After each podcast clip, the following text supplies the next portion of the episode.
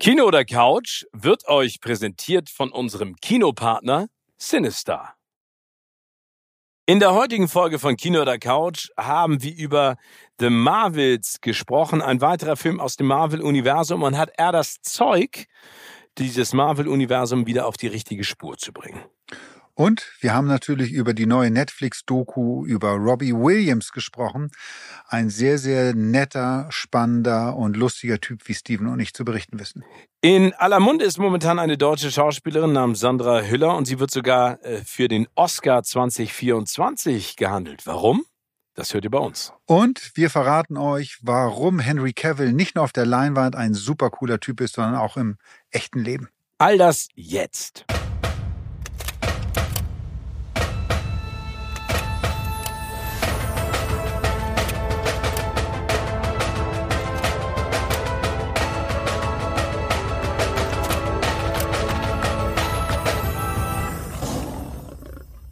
Herzlich willkommen zu einer neuen Folge von Kino oder Couch. Der liebe Steven sitzt heute nicht mit mir gemeinsam im Studio, sondern ist daheim. So sieht das jedenfalls aus bei dir. Und hat sich aber zum Glück die Zeit genommen, um über ein paar neue Serien und Filme zu sprechen, die gestartet sind oder bald starten. Und Steven, lass uns gleich einfach loslegen. Einer der Filme, die, die mich am brennendsten momentan interessieren in den Kinos, ist The Marvels. Glaubst du, dass der das Marvel-Universum retten kann? Weil das ist ja ganz schön in die Bedrohung geraten. Ja, das ist eine spannende Frage. Also Nummer eins muss man dazu sagen, es ist mittlerweile der 45. Titel in der Kontinuität des Marvel Cinematic Universe. Also der 45. Und es ist der dritte aus der Phase 5. Man muss ja immer unterscheiden, ne? darüber haben wir ja schon mal gesprochen. Es gibt ja immer unterschiedliche Phasen beim Marvel-Universum, wenn ähm, neue Filme rauskommen. Und ich gebe dir da absolut recht. Ich finde, dass das Marvel-Universum sich in der Vergangenheit nicht unbedingt mit Ruhm bekleckert hat. Ich muss auch ganz ehrlich mittlerweile sagen, dass ich durch diese ganzen Loopholes und wer springt wann wohin und kann durch das Zeitkontinuum zurück und parallel und wann ist der dann wieder da und wieso nicht, ähm, langsam nicht mehr so richtig durchsteige.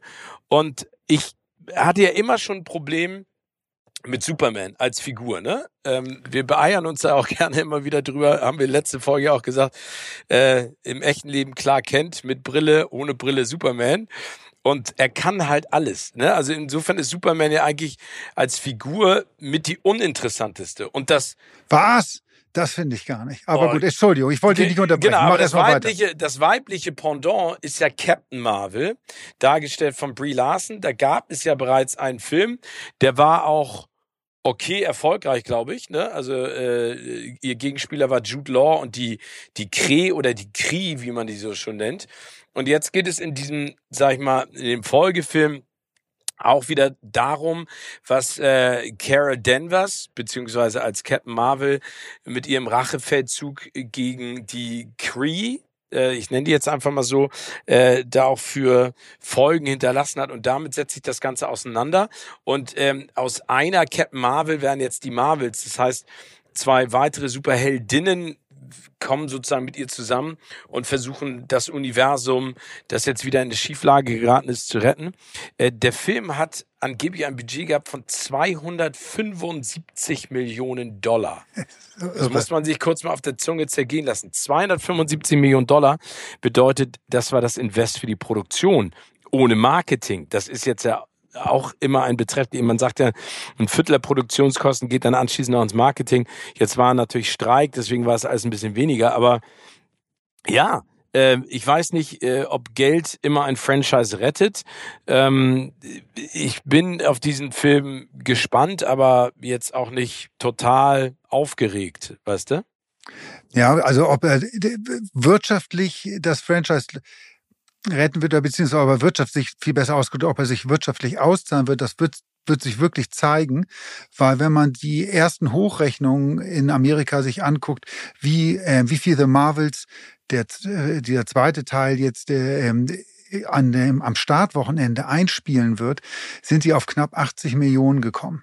Das ähm, ist nicht erfolgreich. Ist, genau. Also im ersten Moment denkt man, wow, 80 Millionen. Aber nein, es ist für so eine Produktion nicht erfolgreich. Zum Vergleich, der erste Teil hat knapp über 160 Millionen am ersten Wochenende eingefahren.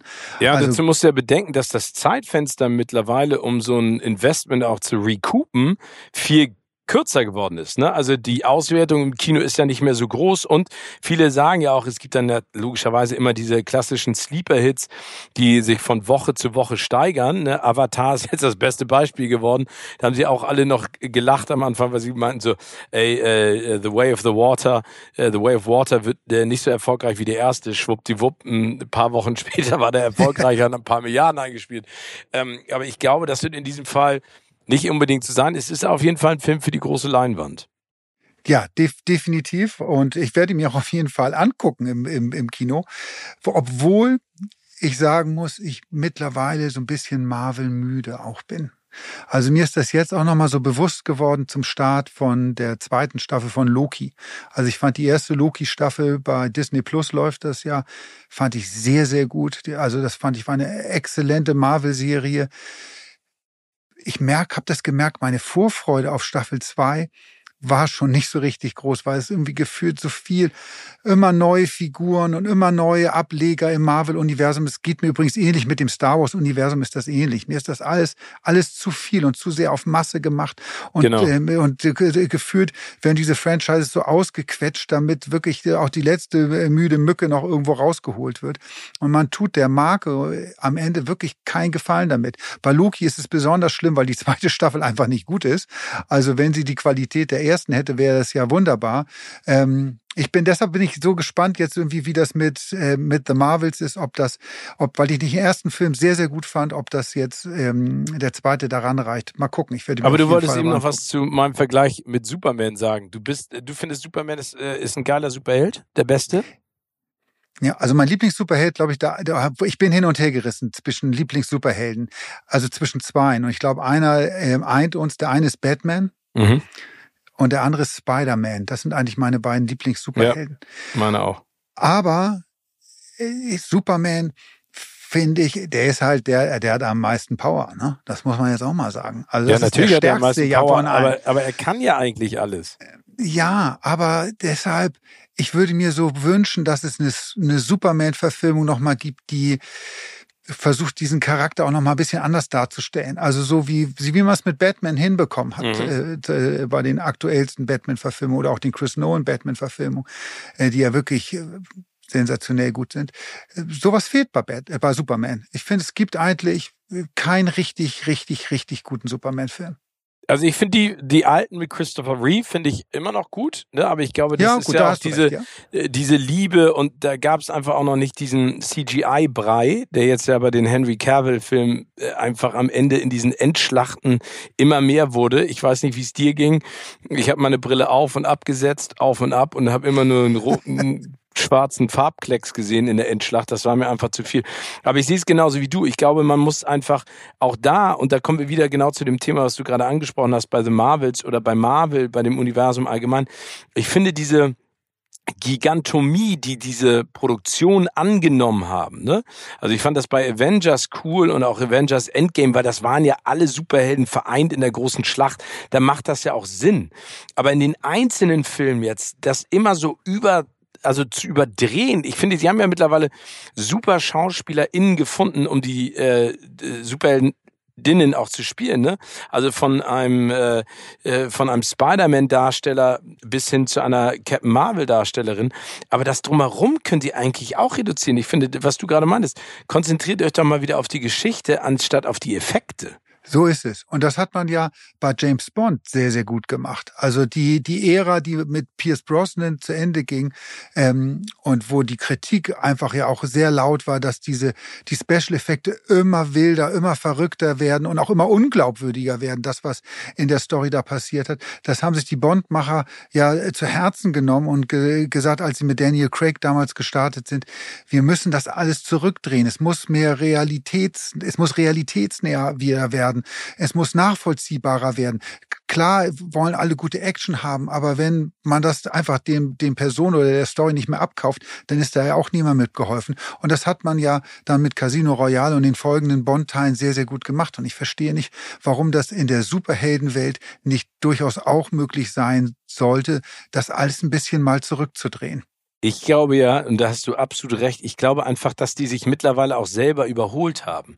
Ich glaube, dass jemand wie Kevin Feige, der ja oben an der Spitze sitzt, der ja sozusagen das Marvel-Universum initiiert und gegründet hat, ich habe manchmal das Gefühl, dass die selber gar nicht mehr wissen, in welchem Paralleluniversen ist gerade ja. was passiert, oder? Also das ist ja auch für also auch da kommen wir wieder vielleicht an unsere geistigen Grenzen, aber das ist ja manchmal gar nicht mehr, wer spielt jetzt wo und hin und zurück. Und vielleicht einfach, um einen Ausblick zu geben, weil du es ja eben auch angesprochen hast, Marvel und Star Wars machen einfach den Fehler, dass sie zu viel rausballern. Ne? Also für 2024 und 2025 sind folgende Marvel-Filme angekündigt. Madame Web. Ne? Also äh, weibliche Spider-Woman ja. sozusagen. Deadpool 3, wo der eventuell auf 2025 geschoben wird mit Wolverine und Deadpool. Dann Venom 3, da war der zweite schon so unfassbar schlecht, Let There Be ja, Carnage. Leid, leider, leider, leider. Der war so ätzend. Dann Captain America New World Order, Craven the Hunter, eigentlich soll der dieses Jahr starten, statt jetzt nächstes Jahr. Dann Thunderbolts und so geht es weiter, ne? Also das sind jetzt alleine, wenn die starten, nächstes Jahr sechs Marvel-Filme in zwölf Monaten. Und da hast du nur die Filme. Genau. Da hast du jetzt nicht auch noch was serienmäßig startet irgendwie drumherum. Und auch da sieht man einfach ja bei den letzten Sachen, das ist die zweite Staffel von Loki und das andere war dieses Secret Invasion. Da hatte ich mir so viel von erhofft, weil Samuel, L. Jackson, Jackson ne? mitspielt. Sorry, es ist einfach, ich habe es noch nicht mal zu Ende geguckt, die Serie, weil es äh, die einfach nicht gut war. So und äh, da verstehe ich, das verstehe ich einfach nicht, äh, die, die, die Leute äh, bei Marvel dass die nicht mal die Bremse reinhauen und sagen so, ey, Achtung, Achtung, wir, wir überjatzen es hier, wir machen einfach zu viel und haben einfach nicht mehr die Qualität, die, die es benötigt. So. Genau, und also, dann hast du mir eben noch mal kurz, bevor wir in den Podcast gestartet sind, das habe ich auch so am Rande mitbekommen, eine Nachricht überbracht, wo man sich dann fragt, warum das jetzt auch noch? Und da geht es um zwei Figuren, die extrem beliebt gewesen sind. Vor allen Dingen eine Figur, die ja sozusagen das Marvel Empire begründet hat und ja auch einen Schauspieler sozusagen in den Superstar-Himmel war ja vorher schon relativ, aber gehoben hat. Und das sind Iron Man und Black Widow. Ja. Ne? Also es gibt ja die Gerüchte. Erzähl mal ganz kurz nochmal detaillierter, was du da gelesen hast. Ja, das Variety, ein, ein, eigentlich in der Regel sehr, sehr gut informiertes äh, amerikanisches Branchenblatt. Also die haben wirklich äh, gute Leute, die gut vernetzt sind und die meisten Gerüchte aus dem Hollywood-Universum auch wirklich sehr, sehr früh rausfinden. Die haben jetzt, äh, Variety hat geschrieben, dass äh, Marvel einen neuen Avengers-Film plant, in dem auch Iron Man, der jetzt, Achtung, Spoiler, ja eigentlich gestorben ist, mhm. ähm, wieder auftaucht und Black Widow auch mit drin sein soll, weil diese beiden Charaktere halt so wahnsinnig ähm, ähm, beliebt sind. Äh, und weil man dem Marvel-Universum wieder einen ordentlichen Push geben will, sind die Verantwortlichen wo auf die schlaue Idee gekommen, wir, wir ziehen die, die Sonderkarte und holen unsere erfolgreichsten Helden wieder zurück und packen sie alle zusammen in einem Film, in einen neuen Avengers-Film. Aber ich hoffe dann, dann nicht mit KI jung gemacht, sondern also oder oder also es ist ja das Gerücht, dass die Figuren dann auch von den DarstellerInnen gespielt werden, die die ja auch berühmt gemacht haben. So ist es. Also ja. Black Widow von Scarlett Johansson oder Johansson und Iron Man natürlich von Robert Downey Jr. Nur da liegt dann schon wieder die Problematik für Marvel drin, weil also wenn das wirklich alles so zustande kommt, dann wird dieser Film der teuerste Film aller Zeiten, weil Robert Downey Jr. und Scarlett Johansson, alleine die beiden werden Monstergagen aufrufen dafür. Und deshalb bin ich schon wieder so, ui, ob das wirklich dazu kommt, äh, ob Marvel wirklich so viel Geld hat, äh, was sie da reinpumpen können und wirklich so sehr an den Erfolg dieses Films auch glauben. Weil wie du hast es gerade, wir haben es ja gerade gesagt, mit The Marvels, da haben die natürlich, setzen die auch sehr, sehr viel drauf. Wenn der jetzt schon ziemlich mäßig startet bei den Produktionskosten, da überlegst du, glaube ich, zweimal, ob du das machst. Ja, ich glaube, ich würde mir dann als Schauspieler auch sagen, ey, dann lasse ich mir das richtig gut vergüten, äh, wenn dieser Flop in die Hose geht, weil dann kann ich mich wenigstens ausruhen und äh, entspannen. So ist es. Ja, also ich, ich finde es ich find's irgendwie komisch. Ich finde es auch total unnötig. Ich finde es auch ein bisschen äh, was heißt ein bisschen traurig. Ich finde so, äh, ich, wün ich würde mir wünschen, und ich mag den Kevin Feige, ich mag auch alle Leute, die da drin sitzen, aber ich glaube, vielleicht ist es wirklich mal eine Überlegung, auch in diesem Fall für, für Disney zu sagen, ey, äh, wir machen jetzt mal in Anführungszeichen ein Reboot und setzen alles nochmal auf Null und überlegen uns, wohin wollen wir denn eigentlich? Ne? Was können wir denn in den nächsten Monaten, Jahren machen? Aber das ist die ganze Zeit diese Maschinerie, die, glaube ich, am Leben erhalten werden muss. Ne? Ja, und es zeigt, also ich finde ja, dass das geht noch so viel weiter. Also wir ja, wir leben in einer schnelllebigen Welt und äh, wir alle, also vor allem wir beide ja auch, äh, sind immer ganz heiß auf neue Serien, neue Filme und wollen äh, am liebsten jede Woche irgendwie zehn neue Starts haben, irgendwie um dann äh, nur das Beste für uns hier für diesen Podcast rauszupicken. Aber ich glaube, diese Schnelllebigkeit gerade äh, in der Entertainment-Branche ist hat einfach auch viele Schattenseiten und ist nicht immer, nicht immer gut. Ich musste da letztens auch dran denken, als ich einen Artikel gelesen habe darüber, dass in der Zuschauerbeliebtheit in den USA Netflix nur noch auf Platz sechs bei den Streamern oh, rangiert. Wirklich? Ja, und dass Apple äh, oder Apple Plus sehr nach oben geschossen ist. Und ähm, das wird so ein bisschen damit erklärt halt, dass, dass viele Netflix-User einfach das Gefühl haben, dass auch zu viel Schrott bei Netflix läuft. Und das stimmt auch. Also bei Netflix, ne, ich will ja keinen Ärger mit Netflix jetzt haben, laufen auch viele sehr tolle, gute Sachen, aber diese haben so diesen Wahn, jede Woche, jeden Donnerstag müssen so und so viele Neustarts und Sachen rausgehauen werden. Und wenn man sich mal so anguckt, was dabei, was da alles dabei ist, dann denke ich ab und zu, oh Gott, wer produziert diesen Schrott eigentlich alles? Da ist wirklich, wirklich viel Mittelmaß dabei. Und das, ja, das muss, man, muss man Apple Plus äh, zugute halten oder auch ein Disney Plus, finde ich, äh, die machen das auch ein bisschen geschickter da ist ja nicht in der Masse neuer Content da wie jetzt bei Netflix. Aber es ist gerade bei Apple Plus finde ich, jetzt ist das sehr werbungstechnisch, was wir gerade hier machen, ne? mhm. ähm, aber ist die Qualität stimmt. Also der Großteil der Sachen, die jedenfalls die da kommen, finde ich äh, sehr, sehr an, äh, sehr, sehr anschaubar und sehr, sehr gut. Ähm, und wie gesagt, das geht mir bei Netflix so ein bisschen anders. Und äh, das ist, was, was ich eigentlich gerade sagen wollte, irgendwie, dass es vielleicht ab und zu mal ganz gut ist, nicht immer auf Masse zu gehen, sondern ein bisschen mehr auf Qualität auch zu gucken. Ja, ich, ja, die Frage ist natürlich auch, wo willst du als Sender hin? Ne? Also was ist dein Ziel sozusagen auch in der Ausrichtung dessen, was du an Programm bieten willst? Ne? Also wenn du dir jetzt mal die Fernsehsender anguckst, siehst du ja auch, dass jeder so seine eigene Handschrift hat. Aber ich glaube, das ist so ein Teufelskreis. Ne? Wir lechzen nach immer mehr neuen Sachen.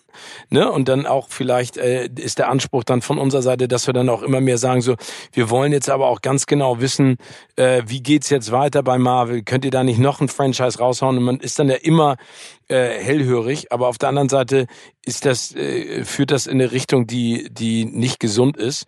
Und ähm, ich meine, wir beide sind ja auch drüber, wir sprechen ja die ganze Zeit und, und gucken mal, äh, was es da als nächstes gibt. Äh, aber das ist eine Flut an Inhalten, die man ja gar nicht mehr alle das schafft man ja gar nicht mehr. Ne? Nein, also das schafft, ist ja man, genau. Therapie sechs Folgen, dann guckst du noch Liebes Kind sechs Folgen und dann noch zwei Kinofilme, da hast du ja gar keine Zeit mehr. So, so ist es. Und äh, ich muss ganz ehrlich sagen, auch also ja, ich muss mich da korrigieren.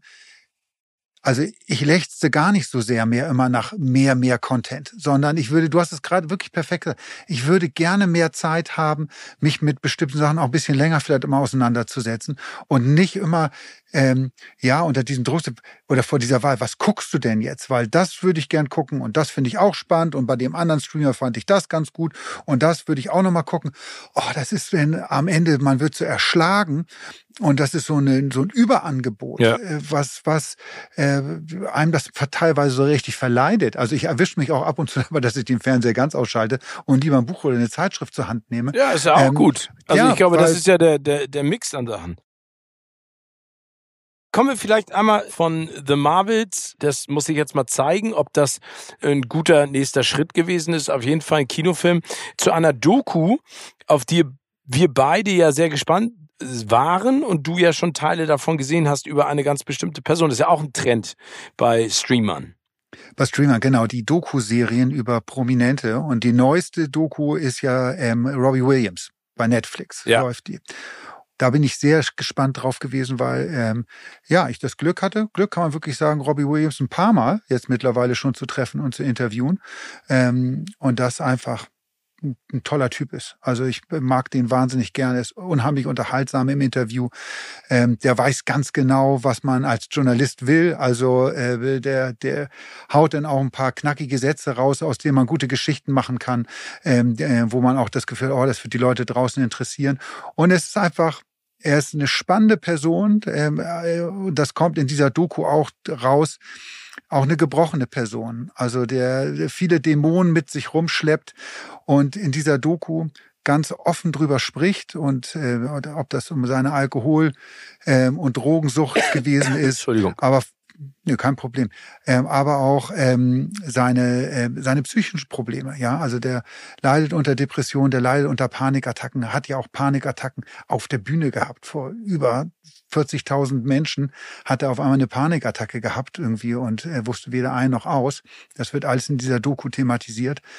Und ähm, Nee, das hat, ich finde, finde das eine richtig gute Sache und kann das, das allen nur ans, ans Herz legen. Ich fand die auch besser, weil du gerade ja sprachst von neuen Trend. Es kommt ja so eine nach dem nächsten. Da vor ein paar Wochen ist ja die David Beckham Doku gestartet, ja. auch, auch bei Netflix. Die fand ich ging so. Also, äh, weil die mir zu sehr auf dieser sportlichen Ebene war. Das ging ja wirklich um den Fußballspieler David Beckham. Da waren spannende Sachen dabei, die ich auch nicht wusste über ihn.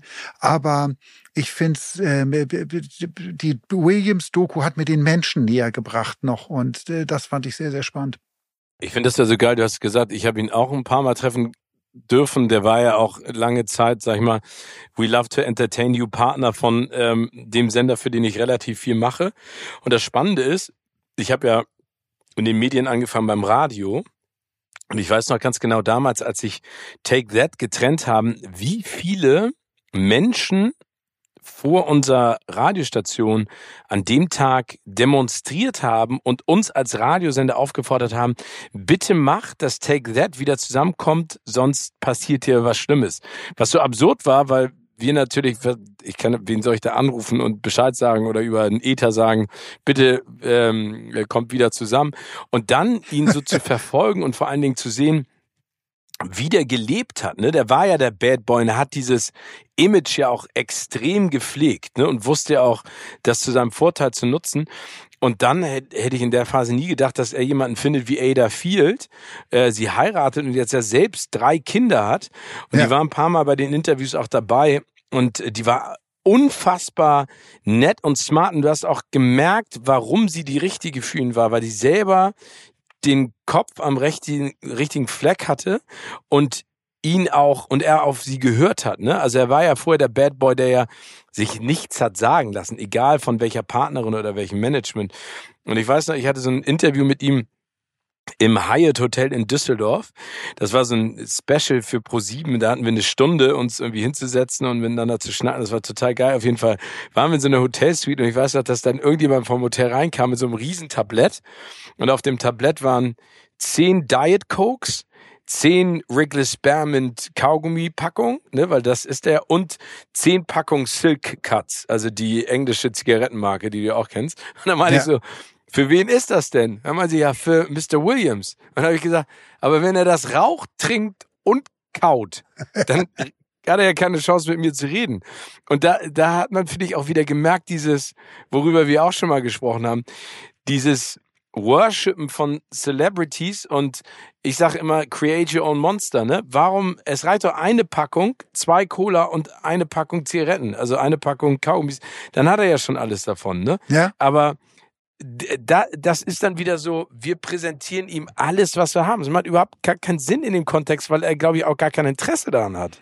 Nein, auf jeden Fall ist es ein sehr, sehr gutes Beispiel dafür, wie das hat er mir selbst mal erzählt, wie er entmündigt worden ist. Ja. Also von seinem Umfeld. Weil schon auch zu diesen Take-That-Zeiten, die natürlich Leute um sie rum haben, die alles gemacht haben. Die haben die Wäsche gemacht, die haben das Essen besorgt, die haben die Schuhe gebracht. Da wurde alles gemacht. Diese Jungs mussten sich um nichts kümmern. Und er sagt, das hat ihn in so eine Rolle reingebracht, äh, dass er am Ende völlig unfähig war, auch Sachen zu machen und äh, eigentlich für sich selbst zu sorgen. Und das hat, glaube ich, diesen Absturz gerade nach, äh, nach dem Ende von Take That, oder er ist jetzt zuerst ausgestiegen und dann ähm, haben die sich denn ja getrennt. Jetzt mittlerweile gibt's Take That ja wieder, auch ohne ihn dann zwar, aber ähm, und da ist er ja ganz tief dann auch gestürzt oder abgefallen. Und er sagt auch, das hat auch ganz viel damit zu tun, dass er gar nicht ja für sich selbst Verantwortung übernehmen konnte in, in, in dem Bereich. Also, ja, und ich, und so wie du das erzählt hast, sieht man ja auch in der Doku im Prinzip auch seine Verwandlung und vor allen Dingen das Problem, das er hatte. Ne? Also er ist ja auch jemand, der ein Superstar in Europa war.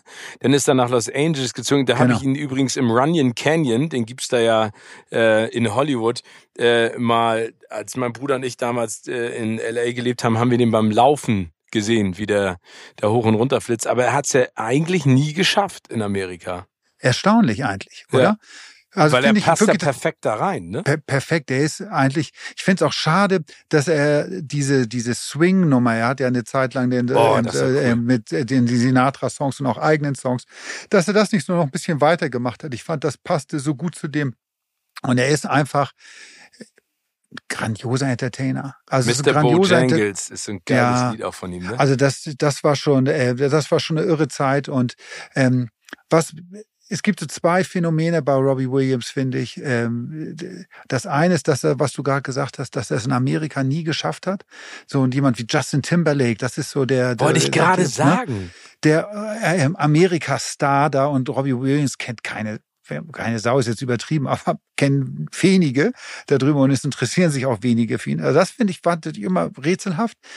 Und dann, dass er wenn man so jetzt zurückblickt zu seiner, seine Alben, die er in den letzten Jahren gemacht hat, eigentlich irgendwie gefühlt seit vier, fünf Alben, ich will es jetzt nicht genau beziffern, eigentlich nur noch Schrott macht. Stimmt. Also, oder? Also, das da ist. Ist nichts mehr dabei wie Angels, ne? Mr. Bojang, da ist nichts mehr, ne? Let me entertain you. Keiner, kein Hit mehr, wo du sagst, Alter, das Ding ist eine Granate. Das macht dich auch aus. Das war ja auch Deswegen ist er ja der einzige, in Anführungszeichen, sage ich jetzt mal von Take That, Gary Barlow dann ja vielleicht auch noch, aber ja. äh, der einzige, der wirklich richtig erfolgreich war. Ja, genau. Und du kannst es wirklich damit, das ist, finde find ich so spannend, äh, sehen, diesen Bruch. Er hatte als Songwriter für seine ersten Alben, hatte er Guy Chambers. Die waren ganz äh, dick befreundet und Guy Chambers hat alle großen Hits geschrieben. Viel, Angels, mhm. äh, Rock DJ und wie sie alle heißen.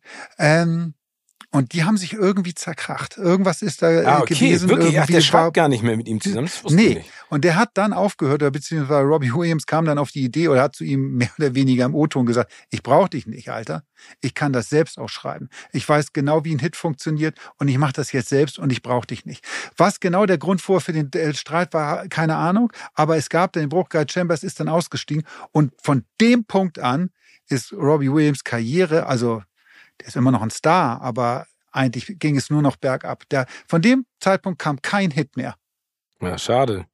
Aber also die Doku lohnt sich auf jeden Fall, weil man da ein bisschen näher rankommt auch an ihn. Das ist ja das ja. Wichtigste, dass es nicht sozusagen Sachen sind, die man schon tausendmal ähm, gehört und gelesen hat. Ja, ich liebe, ich liebe einfach diese Dokus. Ich, also wie gesagt, das klang jetzt so negativ wie mit Beckham, kann man sich auch angucken. Ich glaube, wenn man Fußballfan ist, dann ähm, äh, ist das sehr, sehr spannend. Vor allem, es zeigt auch nochmal, mir war gar nicht bewusst äh, so die Qualität, oder es ist verloren gegangen, jedenfalls in meiner Erinnerung, die Qualitäten eines David Beckham als Fußballers. Also ähm, wie gut der auch teilweise war. Das, ähm, und was der teilweise da auch erlebt hat bei Vereinen, das war mir alles gar nicht mehr so bewusst. Irgendwie mhm. das, das bringt das Ding auch, auch zurück.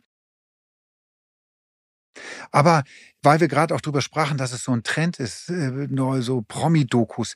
Über wen würdest du denn, das habe ich nämlich überlegt, die Teil, über wen würdest du gerne mal eine so eine Doku sehen, wo jemand auf sein Leben zurückblickt, weil das ist ja die Mechanik, mit der die Robbie Williams und die David Beckham Doku funktionieren.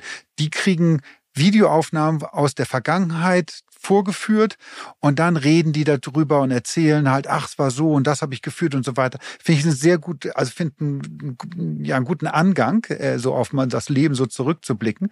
Ähm, und da habe ich überlegt, so, oh, von wem würde man gerne mal das sehen? Hast du da jemanden, der dir Ja, so ich habe komischerweise, das klingt jetzt so makaber, aber ich habe mir fallen ehrlich gesagt nur Menschen ein, die leider nicht mehr unter uns weilen.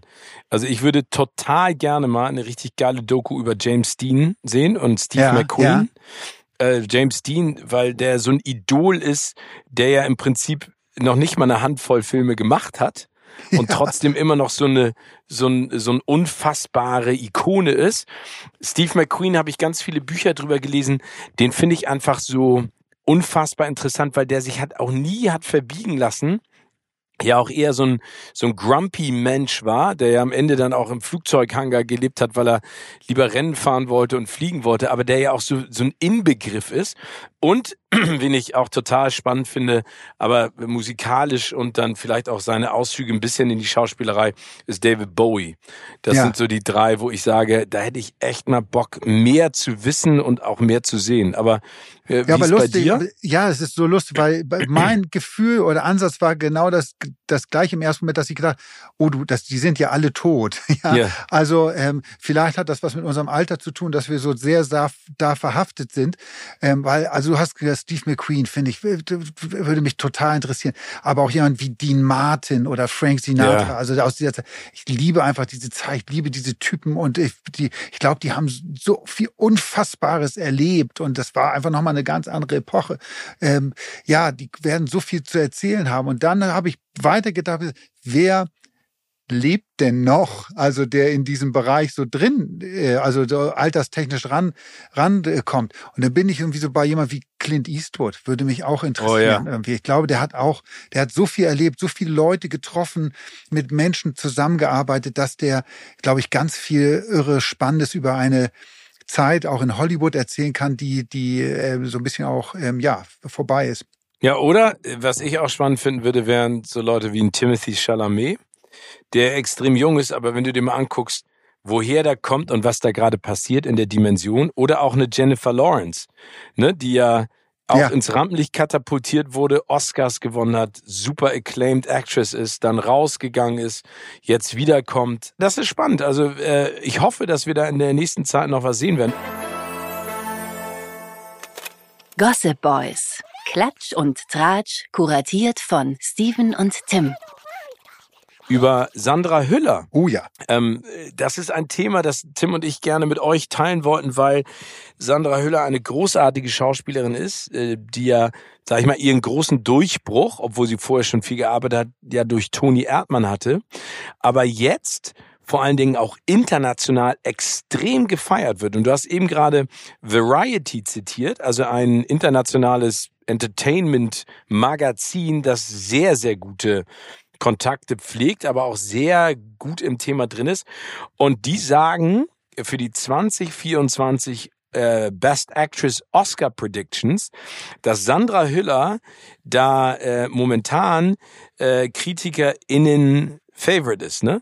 Also, und das nicht nur für einen Film, sondern sogar für absurde, also nicht absurde, aber für zwei Filme. Und das muss man sich mal überlegen, ne? Das ist einmal Anatomie eines Falls und The Zone of Interest. Zwei Filme, die jetzt auch äh, in Cannes äh, für viel Furore gesorgt hat. Einer von beiden hat auch die, die Goldene Palme gewonnen. Und das finde ich äh, d- total ein Hammer. Also es, äh, das freut mich einfach mega. Ja, und ich finde, ich finde, Sandra Hüller ist wirklich so ein Phänomen. Ja, also Ja. Phänomen in Sachen Wahrnehmung auch. Also eine grandiose Schauspielerin, die grandiose Filme dreht. Also Anatomie eines Falls wird ja von vielen unserer Kritiker, Kolleginnen und Kollegen als äh, einer der besten Filme der letzten zehn Jahre gefeiert momentan. Zu Recht, glaube ich auch. Ähm, aber wenn man so mal rausgeht und kann ja mal jeder unserer Zuhörerinnen und Zuhörer mal testen und Leute fragt, so kennst du Sandra Hüller? Es fällt mir immer auf, dass die nicht so einen Bekanntheitsgrad hat und viele Leute der Name im ersten Moment überhaupt nicht sagt, was mich total schockiert. Ja, finde ich auch absurd. Aber, aber ich glaube ehrlich gesagt, das ist auch die Magie, die sie hat. Ne? Also sie hat ja äh, den äh, deutschen Filmpreis schon gewonnen als beste Schauspielerin, den europäischen Filmpreis schon gewonnen als beste Schauspielerin. Ähm, äh, ich glaube, und ich habe sie äh, zwei, dreimal äh, auf Premieren äh, auch interviewen dürfen. Die ist jemand, die, glaube ich, total, also ist eine sehr freundliche, unfassbar nette Person, eine grandiose Schauspielerin, aber die hat gar kein Interesse. Nee. Das ist ja das Spannende, das ist ja auch, worüber wir äh, ganz häufig schon gesprochen haben. Ihr Interesse gilt nicht dem Fame, sondern ihr Interesse gilt dem Job. So ist es. Und das finde ich so geil. Und das macht sie eben auch nochmal tausendmal geiler und sympathischer, Ja. weil, weil, weil sie sagt, ist mir, also mir ist das im Grunde genommen scheißegal, ob mich die Leute erkennen oder nicht. Ich will nur coole Rollen spielen und das so, so viele es geht. Und das bewundere ich an der äh, auch. Ne? Das ist ja manchmal die, die, der umgekehrte Schluss. Ja, warum willst du Schauspieler werden? Ja, um berühmt zu werden, wo du sagst, aber das ist ja nicht gegeben. Na, vor allen Dingen, das ist auch, auch, auch der Umgang mit, mit ihrem gesamten Umfeld. Also alle Leute, die man fragt, die mit ihr drehen durften, ähm, und wenn man die äh, ja fragt, wie ist Sandra Hüller, wie ist es mit Sandra Hüller zu arbeiten, die sagen alle durch die Bank ein Traum. Also es, ist jemand, die sich überhaupt nicht wichtig nimmt, die allen Raum lässt, alle mit einbezieht und äh, einfach wahnsinnig angenehm äh, zum Zusammenarbeiten ist auch. Und äh, was du gerade gesagt hast, ich finde das auch so sympathisch, wenn man sich selbst nicht so wichtig nimmt und sondern und auch diesen Ruhm, nicht dieses dieses Fame-Geile hat, ähm, sondern lieber ähm, durch tolle Filme, also, ja, also tolle Filme drehen will und sich auf die äh, darauf konzentriert und nicht so sehr auf diese Außenwahrnehmung. Das ist übrigens, das muss ich einmal nochmal, das wollte ich vorhin Ja. schon sagen, das ist übrigens ja wohl auch ein Problem bei The Marvels gewesen, wo wir ganz am Anfang waren und der Ja. Hauptdarstellerin Brie Larson. Oh, Da die gibt es ist nämlich nicht- genau komisch. das Gegenteil, was man vom Set hört, dass die muss die Hölle sein. Die muss da Diva-Allüren am Set an den Tag gelegt haben, die ihresgleichen suchen. Und es gab wohl den größten Streit mit den Produzenten deswegen, weil das Ding The Marvels heißt, also die Mehrzahl, und sie oder ihre, ihre Figur nicht alleine wieder auf dem Plakat stand. Echt? So viel dazu. Aber das ja. kann ich mir vorstellen. Auch die habe ich getroffen. Aber bei ihr bin ich mir so unsicher, ob nicht die Unsicherheit zu Arroganz führt oder die Angst vor dem, was falsch zu machen. Die wirkt immer so verkrampft. Die wirkt nicht locker. Weißt du, Ja. was ich meine? Äh, und, und vielleicht nochmal, um das auf Sandra Hüller auch zu münzen, umzumünzen. Die ist äh, äh, wirklich total entspannt und ich fänd's einfach mega. Das Lustige ist, ich hatte heute gerade ein Gespräch zu den Oscars. Ähm, die werden auf jeden Fall äh, bei Pro7 übertragen werden und äh, alle sind da auch sehr optimistisch, dass sie stattfinden werden. Ne? Darüber haben wir auch schon gesprochen, ähm, wegen, wegen des Streiks. Und das wäre natürlich mega. Ey, Sandra Ja. Hüller, äh, wenn die da nominiert ist, für einen Film ist ja schon mega. Für zwei Filme wäre schon wieder total Und sie würde geil, bei, ne? und sie würde bei dir auch stehen bleiben, wenn du Oh, da stehst, das wäre oder? mal- das wäre für mich so. Das wäre das Absurde ist, haben wir auch schon drüber gesprochen. Ne? Das ist, äh, wenn ich dann irgendwo äh, zu Gast bin und dann reden die Leute natürlich, das freut mich ja immer auch über den roten Teppich bei den Oscars. Das Geile ist, die Leute sagen gar nicht mehr, ey geil, was du da für ein Gespräch hattest, sondern die sagen alle so immer, ey, es tut mir immer so leid, dass du da stehst und es bleibt keiner stehen. Und ich denke, ich habe mittlerweile das Gefühl, die Leute gucken das nur noch wegen des Fails an, nicht mehr, weil sie, weil sie sich freuen. Aber es ist ja auch okay. Ist ja Nein, auch, das ist gut. ja- muss man sie also, auch ah, mitnehmen. Ah, ein paar, äh, äh, es, es ist ja nicht so, dass gar niemand stehen bleibt. Nein, das, ist, stimmt. äh, ne, äh, das und, aber ich muss schon sagen, dass ich jede, dass ich mitfieber mit dir irgendwie, also, oder mit euch, ihr seid ja als Team dann da, ähm, und, äh, guckt, wie der, der, im, im Kampf gegen die US-Fernsehstation, was nicht leicht ist, wie wir alle wissen, irgendwie Leute ranzukriegen irgendwie, und ich sitze immer vorm Fernseher und ich finde, wie gesagt, die, die, die Pre-Show, äh, und den roten Teppich immer viel spannender als letztendlich nachher die Preisverleihung äh, und ähm, zu gucken, wen ihr da bekommt. Aber wie gesagt, wenn die Wenn dann wieder da, Billy Bush neben mir steht, dieser Idiot, ey. Dieser, dieser kleine Giftzwerg, ey. Billy Bush, nur, um das noch, noch mal für euch alle da draußen zu erzählen. Äh, ihr kennt die Geschichte, wie er mit äh, Donald Trump in seinem Bus äh, saß und ähm, äh, schlimme Dinge gesagt hat. Das Mikrofon lief mit. Da, dadurch hat er seinen Job verloren. Und der ist einfach ein Idiot. Entschuldigung, wenn ich das so sage. Also man muss sich ja immer anfreunden mit den Leuten, die neben einem am roten Teppich stehen. Aber der ist einfach ein Idiot. Der ist einfach uncool. Der ist so laut und so prollig und so. Ich meine, ich bin auch laut, ich schreie auch immer ziemlich viel am roten Teppich, aber der ist einfach doof. aber so, vielleicht musst du mal die- jetzt. Musst, ja, das ist auch richtig so. Nachdem du letzte, letzte Sendung schon Donald Sutherland gedisst hast als Arschloch. Na, was heißt, ich habe ihn gedisst. Der, der, Du hast gesagt, er ist ein Arschloch. ja, aber er ist ein Arschloch, weil ich habe ja am sehr eigenen Leib erfahren. Weil, also ich hätte gerne gesagt, er ist ein super netter, aber der war mir gegenüber einfach doof. Und hier Billy Bush und seine Kolleginnen sind einfach auch immer anstrengend, weil äh, weil- ich meine, wir teilen uns ja den roten Teppich. Ist ja immer wieder das, was ich sage. Da sind ja nicht nur die amerikanischen Teams, sondern die Franzosen, Italiener, die Briten, die Australier, die Deutschen. Alle sind da. Und die Amerikaner benehmen sich da einfach immer so, als wenn ihnen der rote Teppich gehört. Und das ist anstrengend, ne? Weil nur wenn du es miteinander machst, funktioniert es auch. Aber das ist eine andere Geschichte. Ja. Aber mit Donald Sutherland, vielleicht einmal Rolle rückwärts zur, zur letzten Sendung und dass er ein Arschloch ist, das scheint in der Familie zu liegen, offenbar. Also jetzt sind mehrere Leute auf mich zugekommen und haben gesagt, ja, der Sohn Kiefer Sutherland ist auch ein Arschloch. Der Obwohl, da, da muss ich gegenhalten. ja. Äh, weil äh, ein sehr, sehr guter Freund von mir äh, hat äh, die Plattenfirma äh, mitgeführt oder das Musikstudio von Ja. Kiefer Sutherland. Und ich habe äh, äh, Kiefer zweimal kennengelernt, einmal da im Plattenstudio, es war total geil, da wollte mir äh, der liebe Flo, liebe Grüße Flo, falls du zuhörst, ähm, einmal das Studio zeigen, sind wir reingegangen und das hing voller Gitarren. Und dann ging hinten eine Tür auf und dann kam Kiefer Sutherland rein und dann meine Flo so, ey, das ist mein Freund Steven. Und Kiefer so, ey, what's up? Und hat dann ganz kurz geschnackt, ist weitergegangen. Und das zweite Mal habe ich ihn beim Zürich Filmfestival kennengelernt und mit ihm geschnackt. Da hat er einen Film vorgestellt. Und da war der auch echt nett. Ich glaube, also ich, äh, also er ist zumindest nicht sein Vater. Okay, gut. Das ist ja schon mal gut. Aber äh, hier, wir kommen zu unserer, äh, unserer nächsten Gossip News, die auch ganz spannend sind. Und da kann ich eine Geschichte direkt zu erzählen. Und zwar erzählst du gleich, warum wir über Henry Cavill sprechen. Und ich sage ganz kurz, was so lustig war mit Henry Cavill. Und zwar hatte ich ein Interview mit dem in London zu Superman und dann gehe ich rein ins ähm, in, in den Interviewraum und dann steht er auf und sagt so, ey, äh, wie heißt du? Und ich so, Steven. Er so, Steven, können wir ein Selfie miteinander machen? Machen wir ein Selfie? Und ich so, ja, können wir jetzt auch eins mit meinem Handy machen? Nö. Dachte ich auch so, aber warum machst du ein Selfie mit mir? Und ich habe die ganze Zeit überlegt, warum? Macht er dann ein Selfie, um sich dann aufzuschreiben, wie wer war im Interview, um dich dann so auf so eine schwarze Liste zu setzen? Oder oder fährt er nach Hause und sagt so, Mama, guck mal, ich habe so viele neue Freunde kennengelernt in Deutschland. Das ist Steven. Nein, macht er nicht. Ja, ich glaube, dass, dass Henry Cavill äh, gefühlt, gefühlt Keine Freunde nicht hat. so ja, nicht so richtig die Anerkennung äh, in Hollywood bekommt, die er meiner Meinung nach kriegen sollte. Ich mag Henry Cavill. Ich mag find, Henry echt- Cavill auch. Also ich hat- mochte die hat- erste Witcher-Staffel auch. Die zweite war Ah, Leider, leider, leider. Ich weiß auch nicht, was da mit denen los ist dann.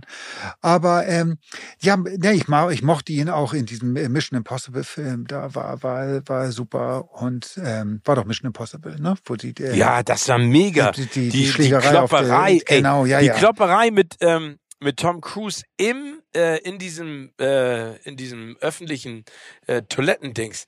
Das ist so mega, wie wie äh, Henry Cavill losläuft und dann siehst du so, wie er so seine Arme einrenkt. Erinnerst du es noch? Ja, ich meine, ja, da ja, war ja. der so hochgepumpt einfach auch von von Superman. Mega Szene. Mega, ja.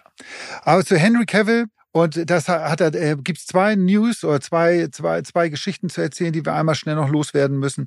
Die eine hat ihn in meinem Herzen noch noch mehr ja, beliebter gemacht ist.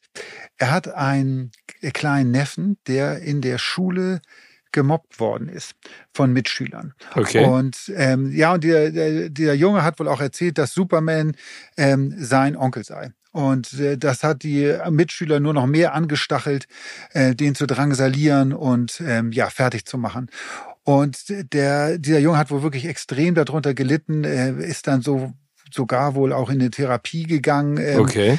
ähm, jedenfalls hat dann die Mutter Henry Cavill das irgendwann erzählt, dass äh, wie sehr dieses Kind gemobbt wird und dass ihm keiner glauben will, dass Henry Cavill sein Onkel ist.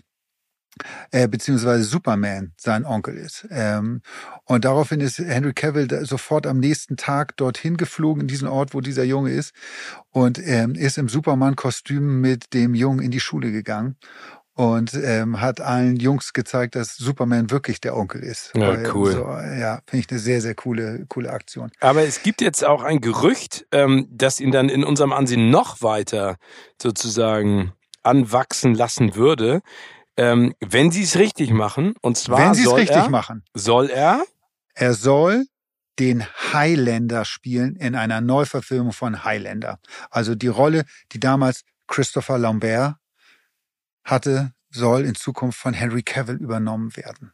Und das, also das finde ich cool, weil ich muss dazu sagen, äh, die, also äh, auch ein Film äh, durch den Soundtrack von Queen, aber auch durch die Inszenierung äh, mega. Äh, Highlander ist einfach ein geiler Film, der erste auch mit Sean Connery noch äh, als äh, als sein spanischer Pfau, ne? Ja. so nennt ihn der Highlander ja. auch. Ähm, der ist wirklich unfassbar gut.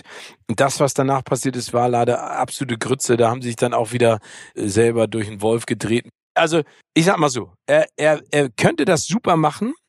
Auch da muss man aufpassen, dass man nicht versucht, ähm, etwas Altes neu aufzulegen. Weißt du, was ich meine? Also man muss schon gucken, wa was passt heutzutage rein. Also man darf nicht in diese Nostalgiewelle ähm, verfallen und dann sagen einfach, wir machen den genauso wie damals, sondern man muss da, äh, man, ich glaube, da, da, das, was Top Gun Maverick geschafft hat. Ja, ne? genau. Top Gun Maverick hat ja Figuren drin gelassen, die wir alle lieben und die wir alle cool finden, aber hat's neu gemacht, ähm, ohne dabei sozusagen die DNA zu verlieren. Und ich glaube, das wäre geil. Ja, und die Grund, die Grundidee, einen Film zu drehen über Unsterbliche, die sich gegen eine, die sich in unserer heutigen Welt oder äh, bekämpfen. Ich, ich finde, das hat immer noch Charme und das bietet, äh, also mein Kopfkino geht, da, wenn ich darüber nachdenke, geht schon wieder an, was man da alles mit der heutigen Technik auch machen könnte.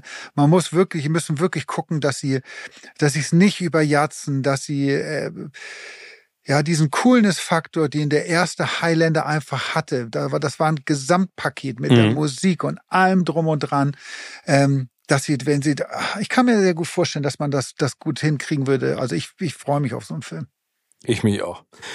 Drücken wir die Daumen und dann machen wir zusammen ein Interview mit Henry Cavill. Also ihr Lieben, ihr habt heute wieder eine ganze Menge mitgekriegt. Es gibt schöne Sachen im Kino zu sehen, es gibt schöne Sachen im Stream zu sehen. Und nächste Woche sind Timmy und ich wieder da und werden euch beste Tipps geben und euch ein bisschen dann teilhaben lassen, was in Hollywood und der Welt des Films und der Serie passiert. Bis dahin, passt auf euch auf und bleibt gesund. Tschüss. Tschüss. Tschüss.